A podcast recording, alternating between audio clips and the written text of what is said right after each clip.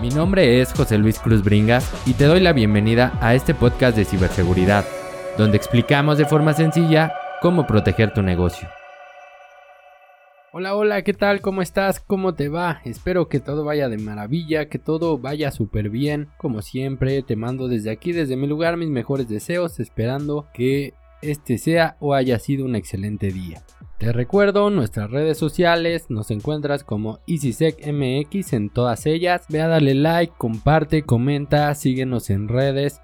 Estamos haciendo mucho, mucho, todos los días estamos trabajando para aportarte un poco de valor para que juntos podamos seguir creciendo y aprendiendo en este mundo de la ciberseguridad.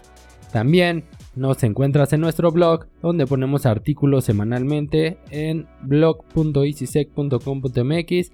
También ve a compartir, a leer un poco más sobre los temas que se tratan en este podcast y podamos complementar lo que hablamos aquí. Nuestro correo de contacto es contacto.easysec.com.mx. Escríbenos cualquier duda, cualquier comentario. Envíanos si quieres que hablemos algún tema específico y con gusto estaremos respondiéndote a la brevedad. Mi Twitter personal es José Cruz Bringas. También te invito a que vayas a seguirme para que podamos estar en contacto y platicar un poquito más de cerca. El día de hoy vamos a trabajar sobre la seguridad en las empresas. Vamos a hablar de esto. No sé si te ha pasado que eres una pequeña mediana empresa y necesitas o te piden implementar ciberseguridad o simplemente quieres implementarla para estar un poquito más seguro por todo lo que hemos visto en redes, todo lo que hemos visto en las noticias sobre los ataques, que las pymes son las más atacadas, todos los reportes que hay año con año, trimestre con trimestre, donde dicen que las pymes son de las más atacadas. Y esto es verdad. Aunque me digas que a ti nunca te ha pasado nada, que no necesitas implementar, que no es necesario, bueno, tal vez no es que no te haya sucedido, sino Simplemente no te has dado cuenta, no sabes todo lo que te están robando, no sabes lo que perdiste y esto es un tema que podría generarte después un problema económico, incluso temas ahí de reputación de tu empresa. Entonces, por eso hay que protegerte, hay que cuidar de tu negocio. Son pocas las pequeñas y medianas empresas que cuentan con por lo menos un antimalware empresarial para sus equipos o simplemente un pequeño firewall en su red si es que tienen una oficina. Incluso me ha tocado ver muchas organizaciones que utilizan antivirus caducados, normalmente aquellos que vienen de prueba por 30 días cuando compras tus equipos y también en muchas ocasiones versiones gratuitas. ¿Te suena familiar esto? Si te suena familiar es porque no estás pensando en ciberseguridad, no estás implementando seguridad en tu organización cuando cuestiono los motivos de por qué usan antivirus caducados o que tienen sus versiones gratuitas, la respuesta normalmente es un común y es que ¿quién nos va a atacar? No me pueden robar nada, nunca nos ha pasado nada y no tenemos la necesidad de invertir. Y esto, aunque no lo creas, son respuestas bastante comunes, ya que muchas veces se tiene la percepción equivocada donde la mayoría cree que los ciberataques solo afectan a las grandes empresas. Y esto déjame decirte que no es verdad, los ataques afectan mucho y si has leído estos reportes que te comentaba al inicio, pues sabes que las pequeñas y medianas organizaciones son las que más sufren o las que más son atacadas. Cuando nos dan en estas empresas la oportunidad de revisar sus equipos y acercarnos con el personal, es frecuente encontrar Cosas tan comunes como accesos directos que no saben por qué aparecieron en su escritorio.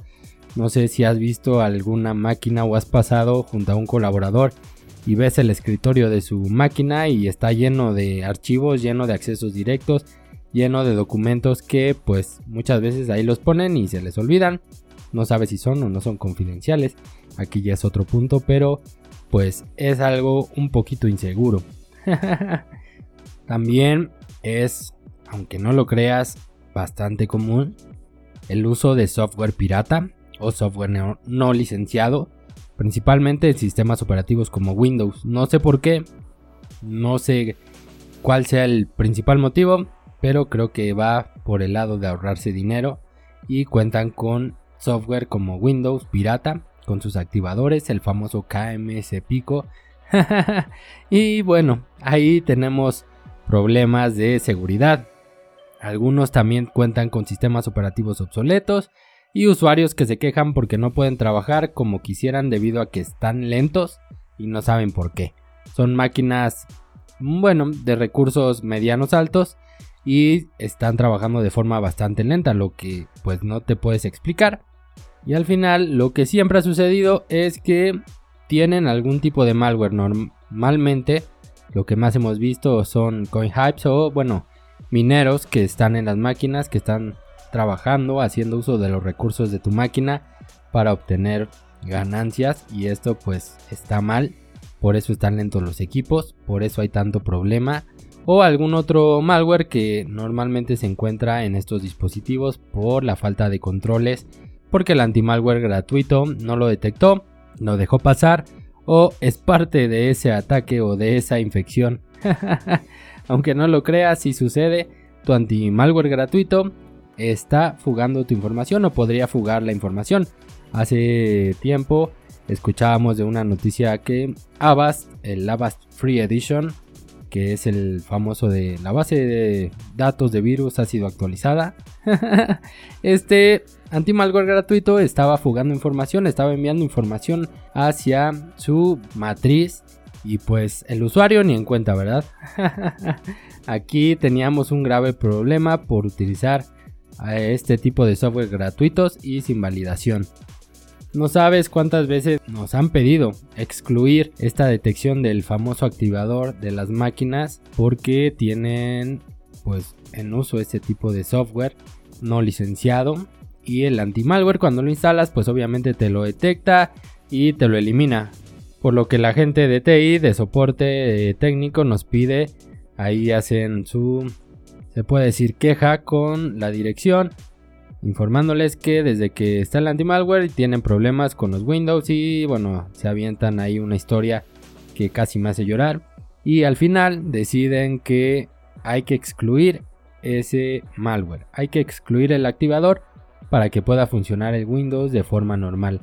Esto pues obviamente está mal, pero ahí el, cliente o la persona, la empresa asume el riesgo de que si algo pasa no es problema de nosotros, o no es problema de la herramienta. Ellos pidieron excluirlo y así es como funcionará. Eh, no todo es malo, también hay, hay reportes, hay informes donde se dice que en los últimos años las pymes han incrementado sus presupuestos de ciberseguridad, lo que significa que probablemente están comenzando a tener un poco más de conciencia de que también les puede suceder y de la importancia de protegerse contra las amenazas. Sin embargo, esto no significa que se encuentren totalmente protegidos o que hagan sus inversiones de forma correcta, ya que tristemente en la mayoría de las ocasiones no contratan un especialista o no se asesoran con un especialista. Y quién creen que se encarga de esto, pues el personal encargado de administrar sus activos de TI normalmente es personas sin experiencia en ciberseguridad o con conocimiento un poco bajo en materia de ciberseguridad, por lo que suelen implementar los controles con configuraciones de fábrica o default y normalmente pues lo ponen y ya no hacen nada, no analizan, no monitorean, lo cual a final de cuentas no te va a servir de mucho, entonces mejor valídalo con un especialista, te aseguro que te va a salir mucho más económico que hacerlo así como te estoy platicando. También es un hecho que las pymes han sido las más afectadas en esta contingencia, en esta época de pandemia, y se vieron pues en la necesidad de recortar sus gastos como todos para optimizar sus presupuestos y tratar de sobrevivir.